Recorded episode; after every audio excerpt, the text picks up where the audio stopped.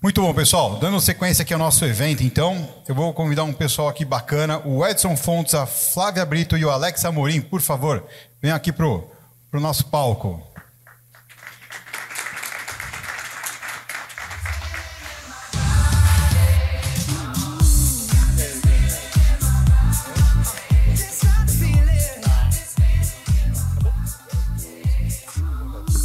Flávia, por favor.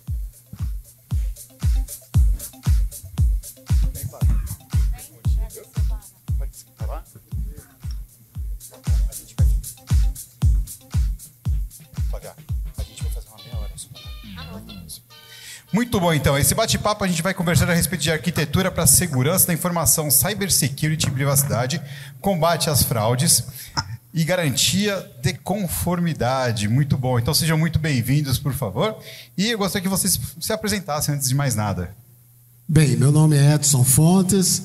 Eu sou profissional de segurança da informação há alguns anos, sou de Pernambuco, estou aqui em São Paulo há 20 anos. Atualmente estou na NTT Data e também trabalho na, quer dizer, faço o serviço né, na ABSEG, Associação Brasileira de Segurança, e é um prazer estar aqui é, nesse evento. Né? Tem alguns livros publicados, depois vocês procuram aí e veem.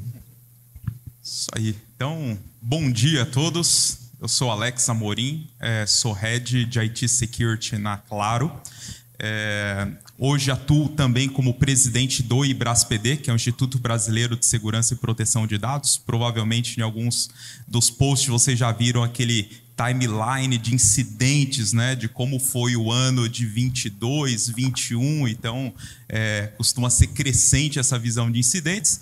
Já estou há alguns anos na área de segurança e o objetivo aqui é a gente trocar uma ideia, falar um pouquinho sobre esse tema, como a, a segurança da informação, privacidade, tem uma relação direta com toda essa parte de segurança física, mas vamos, vamos nos divertir. O objetivo aqui é falar sobre o tema e conseguir aí é, explorar um pouco mais esses pontos que cada dia que passa se torna mais exponencial. É, como visto né, nos últimos meses, nos últimos anos.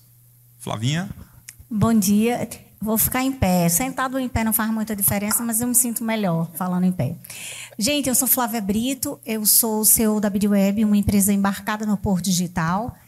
É, eu comecei a trabalhar com cybersecurity pelo meu sotaque, vocês sabem que eu sou nordestina. Uma mulher na área de cibersegurança há 21 anos atrás. Então eu era um bicho do mato, eu era bem diferente. As pessoas me chamavam de louca, mas acreditando no propósito em cibersegurança, estou hoje aqui, muito honrada pelo convite da Avantia, e vim conversar com vocês. Eu também sou membro da IBRASPD, o nosso presidente aqui, o Alex, e sou conselheira da ABS, Associação Brasileira de Empresas de Software. E vamos conversar hoje, bater um papo legal. Muito obrigada bom dia a todos. Muito bom, obrigado, pessoal. Quando a gente fala a respeito de cibersegurança, a gente começa a falar sobre o conceito de arquitetura, da informação, quando a gente fala cibersegurança, a gente já pensa em um firewall, a gente já pensa numa biometria, uma forma de acesso e tudo mais. Mas a, é a arquitetura disso que está muito antes né, do conceito, o pensamento disso tudo, é o que vai refletir se isso vai ser efetivo lá na ponta ou não. Vocês podem explicar um pouco mais para a gente sobre isso? Deixa eu começar. Aí eu vou ficar um pouquinho em pé também, porque, pessoal, é muito bom a gente estar tá no evento presencial, não é? Não sei se vocês acham, mas é muito bom, tá? Primeiro, bom dia, pessoal. Bom dia. Ah, sim. Oh, alguém falou, professor. Bem, aí eu esqueci de dizer também que eu sou Cybersecurity Evangelist. Se alguém souber o que um Cybersecurity Evangelist, me diga, porque eu estou procurando saber. Né? Mas a gente está com essa função de tanto é, trabalhar internamente como externamente. Mas quando a gente começou a pensar, a gente está falando rápido, porque esse sujeito aqui cortou um tempinho nosso, tá certo? Mas tudo bem. É, sobre o painel, né? Então, esse assunto da arquitetura, né? Eu sugeri também, né? Conversando com o pessoal aí, né? Eu queria dar cinco minutinhos o que é que eu acho em termos de arquitetura. Eu acho tudo eu acho o início. Então, o que é arquitetura, Edson? Arquitetura de segurança é a gente organizar, é a gente previamente pensar naqueles blocos de controles que eu chamo de domínios, baseado na norma 27002 de, de segurança, e ver como é a relação desses domínios. Né? Para quê? Para que a gente possa planejar nossas ações. E aí, fazendo o link com a questão da, da conformidade e da questão de crimes, né? na hora que sai, vou dar dois exemplos, na hora que sai, por exemplo, um LGPD, Lei Geral de Proteção de Dados, vocês com certeza já assistiram uma palestra sobre isso, né? Dois anos a gente fica falando aí direto. Lá na LGPD tem, olha, dado sensível, pessoal sensível. O que é isso? Classificação da informação. Isso é uma dimensão da segurança da informação. Então, se você tiver essa estrutura da segurança da informação, quando você pega uma lei que tem controles, você faz o link. Olha, a LGPD pede dado pessoal sensível. Então, eu tenho uma estrutura de classificação, eu tenho dimensão. Tá? É, contra, contra a questão de, de criminosos e de, de fraudes, tá? Eu não tenho uma estatística, mas a maioria das fraudes que acontecem no ambiente de cibersegurança, e com certeza o Alex depois pode fazer considerações mais detalhadas, que ele está no dia a dia nessa frente aí, acontecem por problemas de gestão de identidade. Né? Tá certo? Eu sei que felizmente na empresa de vocês não acontece.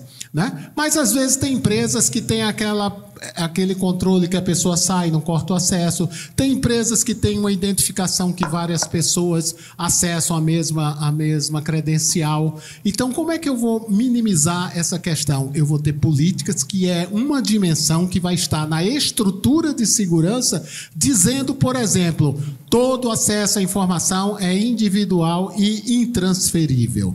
Então, assim eu entendo é? que você tendo uma estrutura, você tendo uma arquitetura de segurança da informação, você está pronto para a questão da conformidade e pronto para o combate aos crimes e também às falhas. Né? Vamos lembrar que acontecem muitas falhas nas organizações. Né? Eu acho que isso minimiza. Alex. Pode ficar de pé, sentado, deitado, está liberado. Beleza, vamos lá então, né? falar sentado, porque senão eu vou cansar e cansar o pessoal que está ali também, né? Então, mas agora já é boa tarde, né, pessoal? Boa tarde. É, quando a gente olha, né, é, essa correlação direta da segurança com todo esse mundo de segurança física, né? Como na apresentação foi falado sobre biometria, reconhecimento. Para quem já está como DPO, já começa a dar uns arrepios, né? Fala, Pô, e aí, né? Como será tudo isso? Como qual é a base legal que eu vou utilizar? Vimos, né, que tem muito esse ponto de é, isso é bom para as empresas, né? Então, a empresa ela tem uma vantagem competitiva, ela consegue ser muito mais otimizada nas ações, porém, do outro lado, quando nós pensamos em segurança da informação e até mesmo do lado de privacidade, começa a aparecer alguns alertas. Até porque agora, como todos provavelmente já devem ter visto, né, sai a dosimetria lá pela NPD. Então a NPD começa agora a falar sobre a possibilidade de aplicar multas.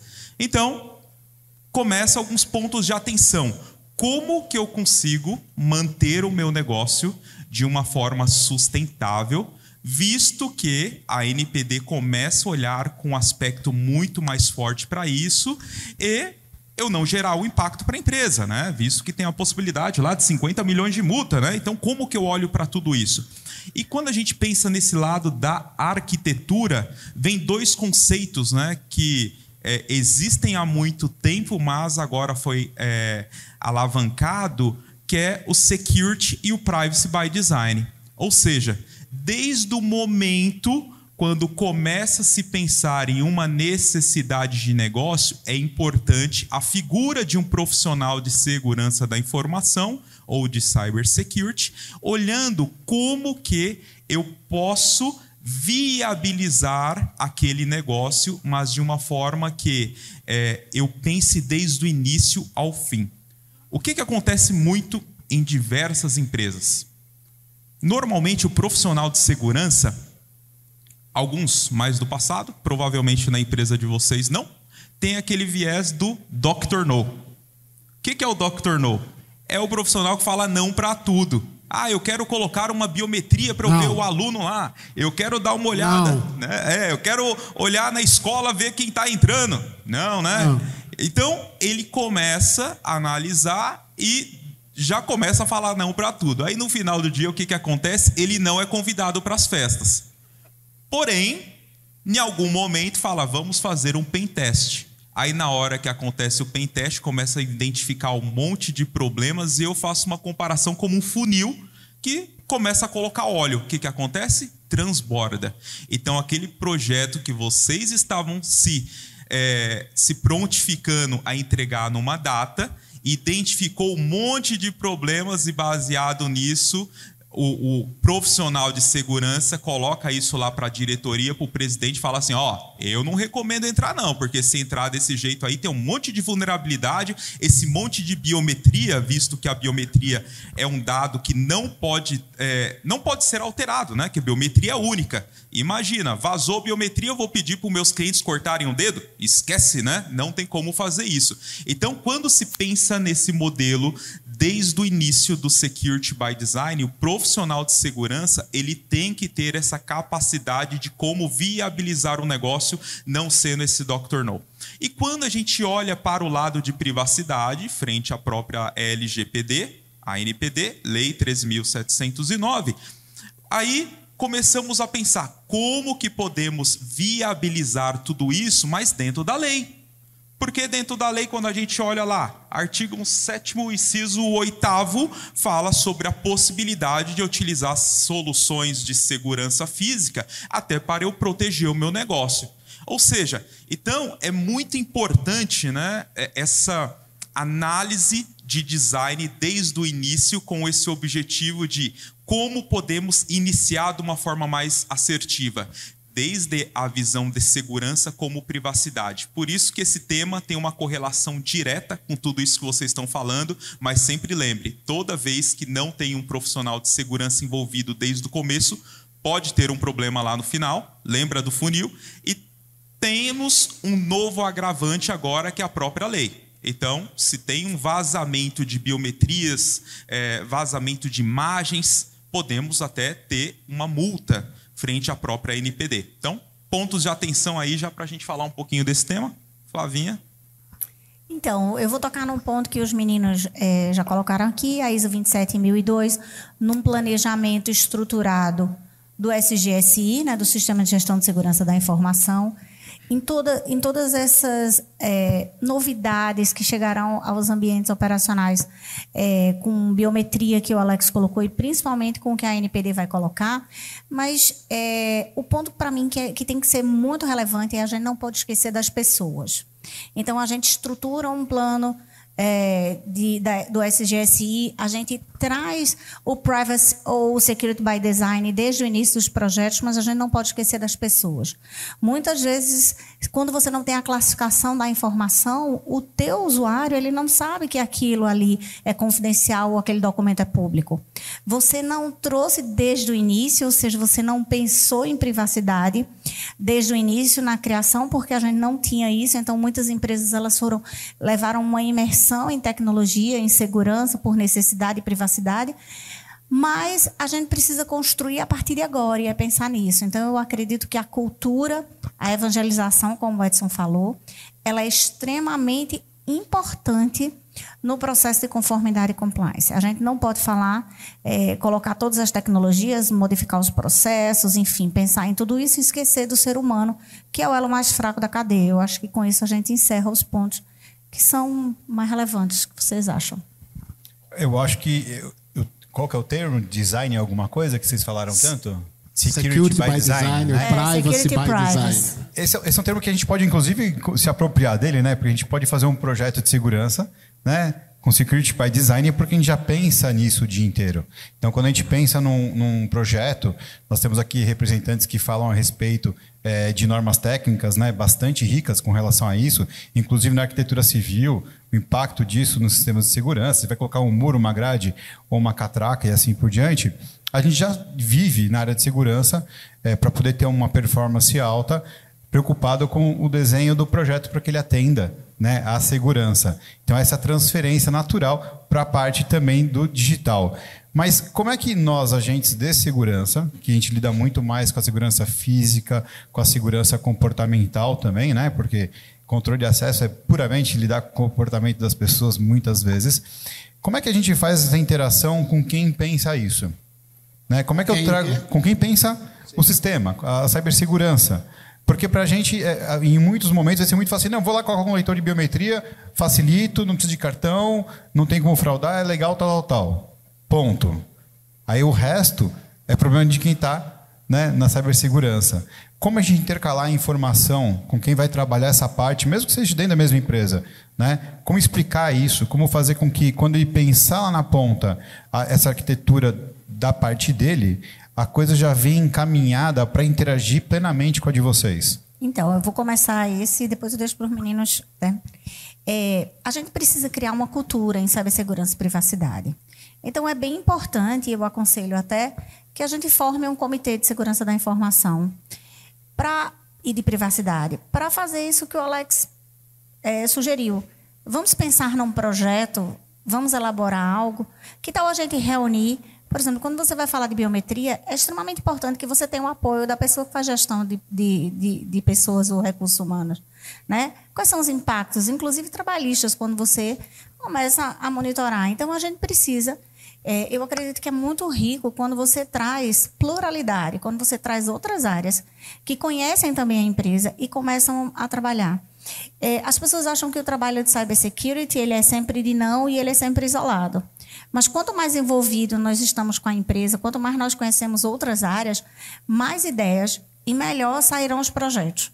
Então, eu acredito que não é uma, uma solução isolada. É óbvio que esse trabalho ele precisa ser top-down, ele tem que vir de cima para baixo.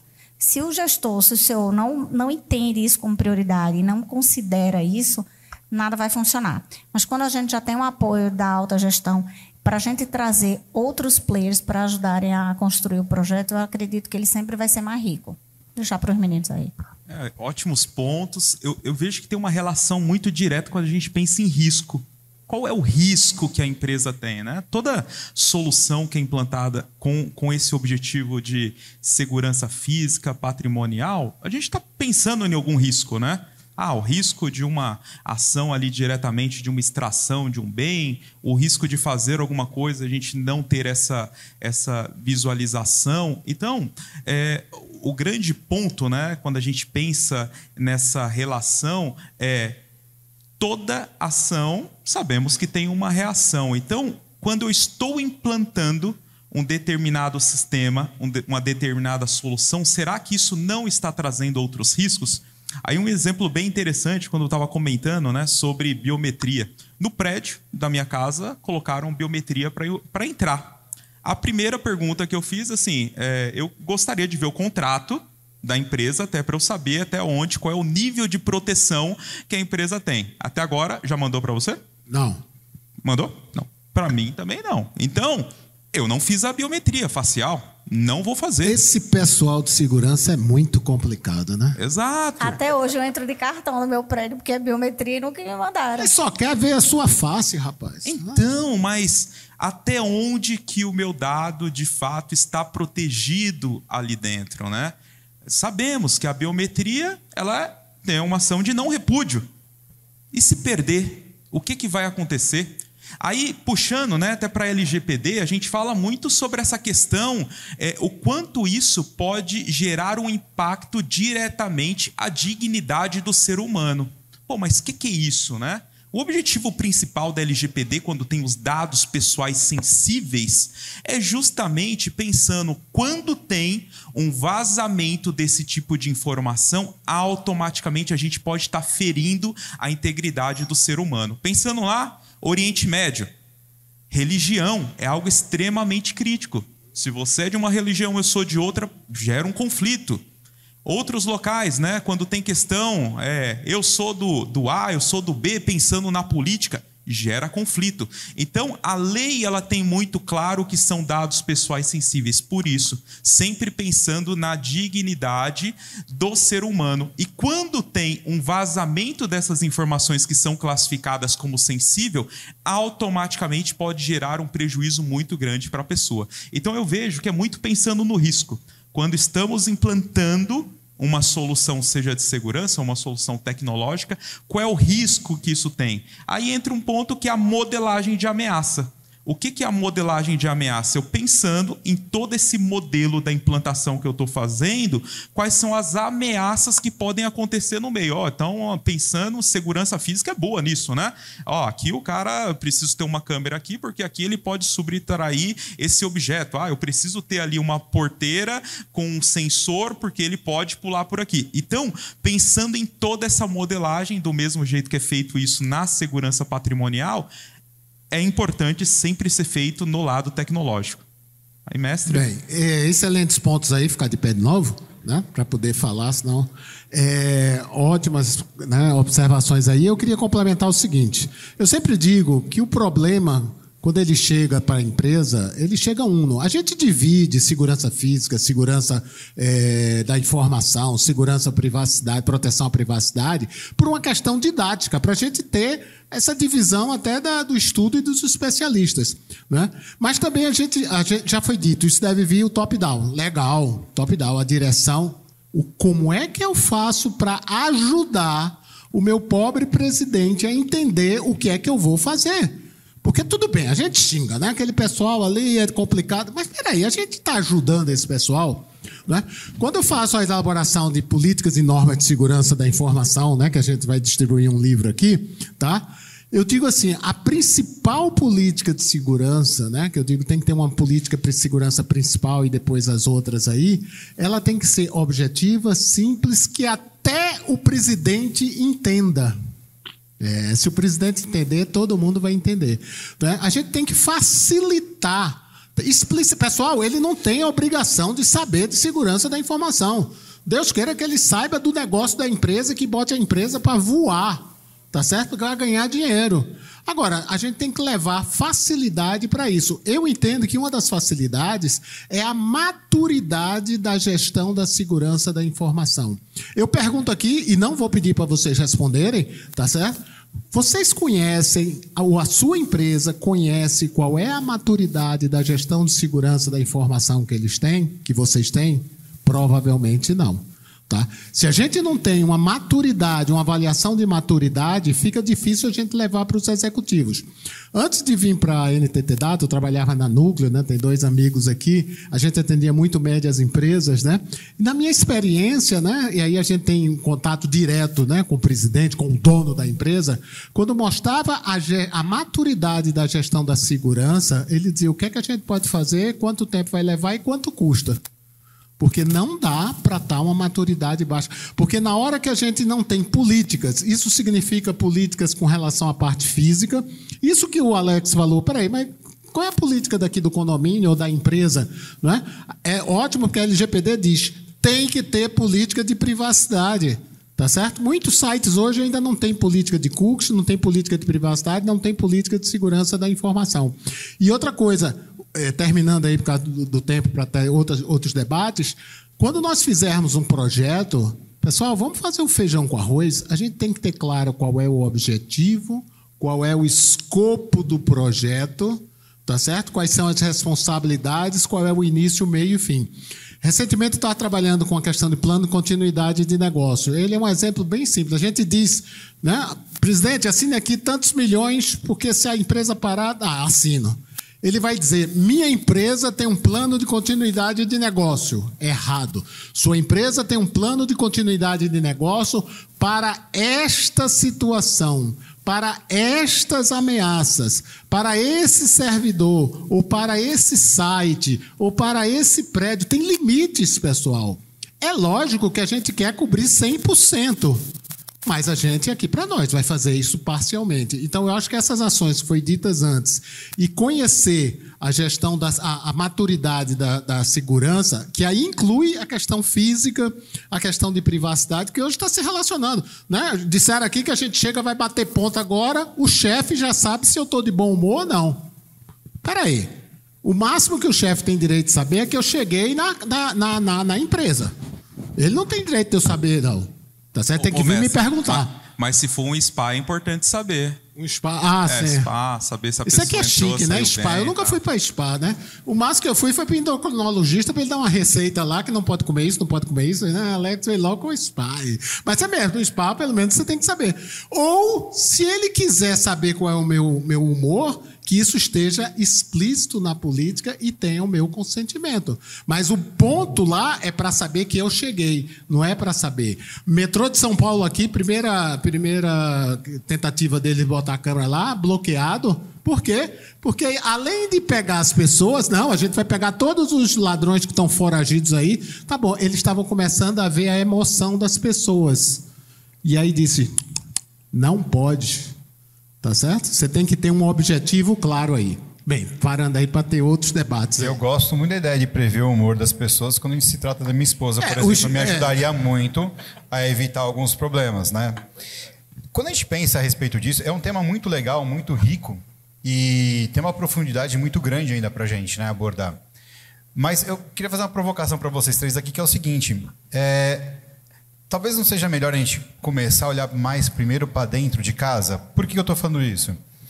conhecendo os, meus pares, né, a gente que faz as implantações, projetos, sistemas e tudo mais, é fácil quando você vem para mim e fala assim, poxa, mas você pensou na, em resguardar o meu dado, minha biometria que está nessa leitura, como é que você vai fazer esse planejamento? Fica muito distante quando eu penso assim, pô, mas eu não uso nenhum firewall na minha empresa, né? Eh, Dentro de casa eu já não estou postulando isso, já não estou respirando isso.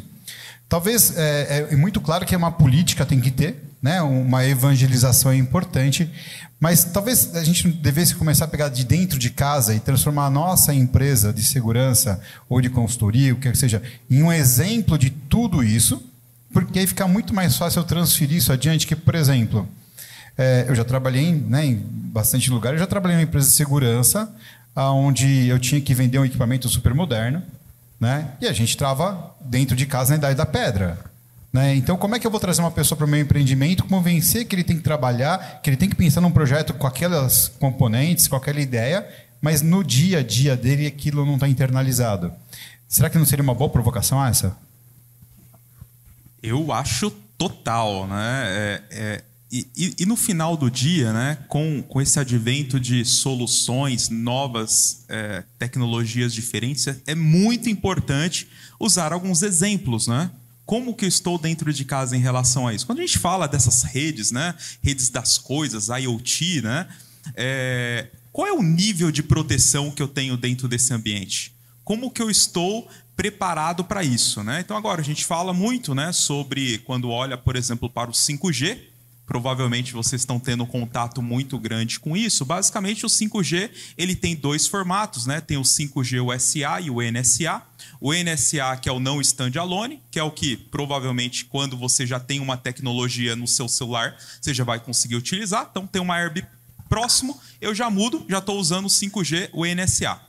Porém, quando eu tenho é, uma necessidade é, de uma baixa latência, aí eu vou para o 5G, o SA, que é o standalone. Que a grande diferença, eu uso muito o exemplo, é quando você está no WhatsApp, a pessoa demora para escutar. Isso é uma latência. Então, o NSA. Quando eu estou usando 5G SA, eu não tenho essa latência. Então, ele é muito aplicável né, para temas como é, para quem está investindo em bolsa de valores, em plantas de fábricas, porque eu tenho uma qualidade muito melhor até mesmo do que um Wi-Fi. Então, é, quando eu começo a olhar para tudo isso, né, eu olho, legal, estamos falando desse outro mundo, que é uma rede é, totalmente apartada, muitas vezes, de, da rede normal, né, da rede corporativa. Mas como que está esse meu nível de segurança? Será que eu consigo colocar controles que estão aqui dentro do meu ambiente normal para o meu ambiente é, dessa rede, né, inteligência, essa rede de IoT?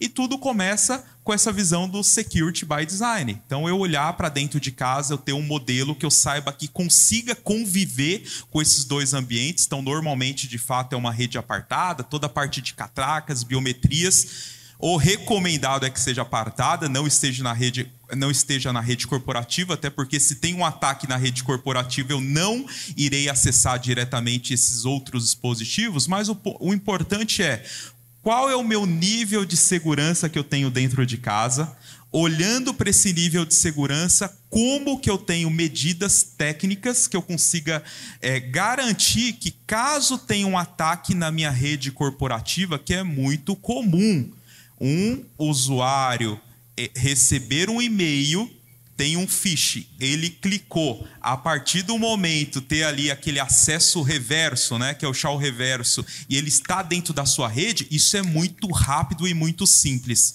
Mas é, aí entra muito essa correlação. Qual é o meu nível de segurança que eu tenho dentro de casa para garantir de uma determinada forma que eu sabendo que eu tenho um ataque no meu ambiente interno, isso não vai pular para uma rede gerenciada, como por exemplo de IoT. Então eu vejo que é super importante começar dentro de casa, mas pensando nesses dois mundos, que um é, pode ter algum nível de conexão, até porque meu, meu é, o profissional né, que está olhando para as câmeras, está olhando para a catraca, ele tem um e-mail esse e-mail que ele está acessando, será que não está na rede corporativa? Mas quando ele está na rede corporativa, ele vai ter um acesso à rede gerenciada. Será que nessa rede gerenciada ele não pode ser infectado aqui e isso jogar para o lado de dentro? Então, por isso, eu vejo essa importância da proteção dos dois mundos. Um mundo não pode viver sem o outro, pensando nesse modelo, como no lado da operadora nós temos a rede é, tecnológica, que é a rede corporativa, e a rede da engenharia, que é totalmente separada,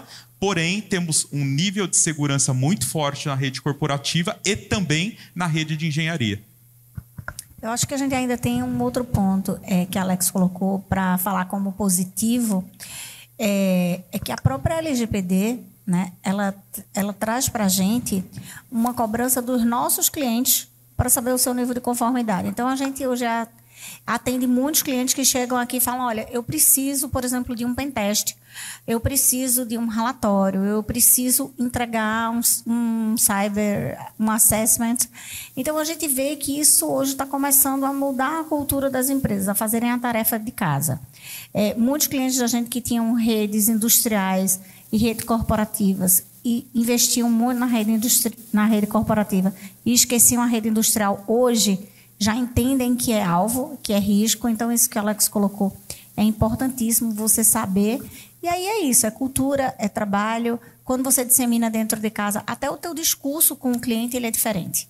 Ele sabe que você fala, mas você pratica. Então lá na tua empresa também tem. E eu acho que o valor reputacional ele é impagável, né? Então quando você traz isso para o teu cliente e mostra para ele o dano que ele pode sofrer, é muito mais do que dinheiro, porque dinheiro a gente trabalha e ganha de novo, mas a reputação não. É isso.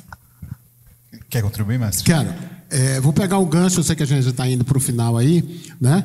É, tem um mundo, isso é um spoiler para o próximo encontro, pessoal. Tecnologia operacional. Tecnologia da informação é o que a gente faz hoje, tá? É a parte de escritório, essa coisa toda.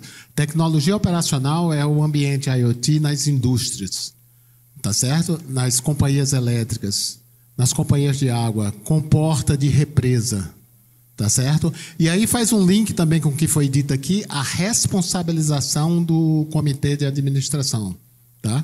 Do conselho de administração. Já começam a ter vários normativos, né? A SEC o ano passado, né, nos Estados Unidos, deu uma recomendação que os conselhos são responsáveis pela existência dessa segurança, né? Pela segurança como um todo. E esse ambiente, esse ambiente industrial, pessoal, ele está crescendo, está sofisticado. Antes era quase que impossível eles se ligarem com, a TI. Por quê? Porque eram equipamentos com pouca memória, com coisas que já tem isso sofisticado. Né? E às vezes né, essa comunicação não está legal aí, não tem a proteção. A gente está com problemas hoje, problemas que a gente teve anos atrás com tecnologia da informação. Quando TI tem um problema, mesmo o e-commerce é invadido, tá certo? É prejuízo, essa coisa toda. Quando uma comporta de uma represa é aberta indevidamente, é morte de pessoas. Tá? E a gente já está falando, tá certo? O Gardner coloca, acho que para 2025, 2026, alguns conselheiros de conselho de administração vão ser cobrados né, por questões de morte de pessoas por má utilização né, de alguma questão industrial, tipo comporta de represa ou máquinas ou essa coisa toda. Pensem na questão médica, Tá certo? Marca passo, aquele exame que você vai fazer simples, né? Que a gente entra naquele tubo maluco lá, tá certo? Se aquela radiação começar a alterar, você frita ali dentro, tá certo? Né? Hoje está isolado, ela vai ter. Então, isso aí é um mundo à parte que a gente tem que. E aí volto para a questão original do nosso debate, aí já terminando a minha fala, tá? Nós precisamos ter a arquitetura de segurança. E nessa arquitetura de segurança a gente vai contemplar segurança da tecnologia da informação e segurança da tecnologia operacional, que é a tecnologia das, é, da, da, das coisas industriais. É um mundo, tá certo? E esse mundo industrial, o Gardner coloca que ele é dez vezes maior do que o nosso ambiente de tecnologia da informação. Tá? Até como questão de negócios, mas também como questão de perigos. Tá? Era isso que eu queria falar. É, é, não está tão distante, na verdade, né? Porque hoje você faz uma ressonância você sai da sala, vai para a sala do lado no médico, ele já vê pelo computador teu exame inteiro. Então, já está né, é, bastante interligado. E não sei se vocês viram, mas saiu a notícia que a Ford patenteou uh, uma tecnologia para os carros inteligentes dela, que se a pessoa tiver em falta com pagamento, ela vai conseguir puxar o carro de volta. Ela não só vai fazer o carro desligar, mas direcionar de volta para uma garagem dela. Tipo, eu estou recuperando meu carro porque você está inadimplente. Ela patenteou essa semana essa tecnologia. Então, faz bastante sentido eh, todos esses cuidados. Meus queridos, eu gostaria muito que vocês fizessem uma mensagem final aí rápida para o nosso público, por favor, para depois a gente poder ir para a próxima parte. Eu queria agradecer. Esse momento é bem rico. A gente poderia passar a tarde inteira aqui conversando sobre esse assunto. Né? E lembrar que não existe cibersegurança, privacidade de dados sem cultura. Então, todo o primeiro ponto é convencer as pessoas, mostrar para elas efetivamente quais são os ganhos e as melhorias que as companhias, quando adotam é, no puro sangue cibersegurança e privacidade de dados, é, conseguem alcançar e crescer. É isso. Boa. Então, chegamos ao fim e assim, o recado final é: esqueceram tudo que nós falamos aqui, lembre-se, né? Pô, é, o elo mais fraco ou o elo mais forte podem ser as pessoas. Ele pode ser o sensor que vai conseguir identificar uma coisa errada ou não. Outro ponto, né? A segurança é, física, segurança tecnológica, privacidade, é super importante caminhar juntos, né? Um não convive sem o outro. Outro ponto, todo projeto ele tem um objetivo atender uma visão de negócio, né? Então o negócio é o mais importante. Sem negócio, não tem segurança, não tem time técnico, não tem time operacional, não tem nada. Outro ponto, né? Acho que é super importante sempre a gente pensar que quando se inicia, desde o começo, tudo pode ficar muito mais é, barato pensando nessa questão de no desenho. E por último, tudo que está conectado na rede é possível ser atacado. Então, lembre-se disso. Bem, eu termino dizendo: considerem arquitetura de segurança. Quem não considerar vai fracassar mais à frente. E lembre-se: arquitetura de segurança é como democracia e virgindade. Ou tem ou não tem. Não tem meio termo, não tem enrolada. Obrigado. Obrigado, pessoal. Alex, Flávia e Edson, muito obrigado pelo tempo de vocês, viu? Adorei esse final. obrigado, obrigado. Muito obrigado, mandou muito bem. Olá.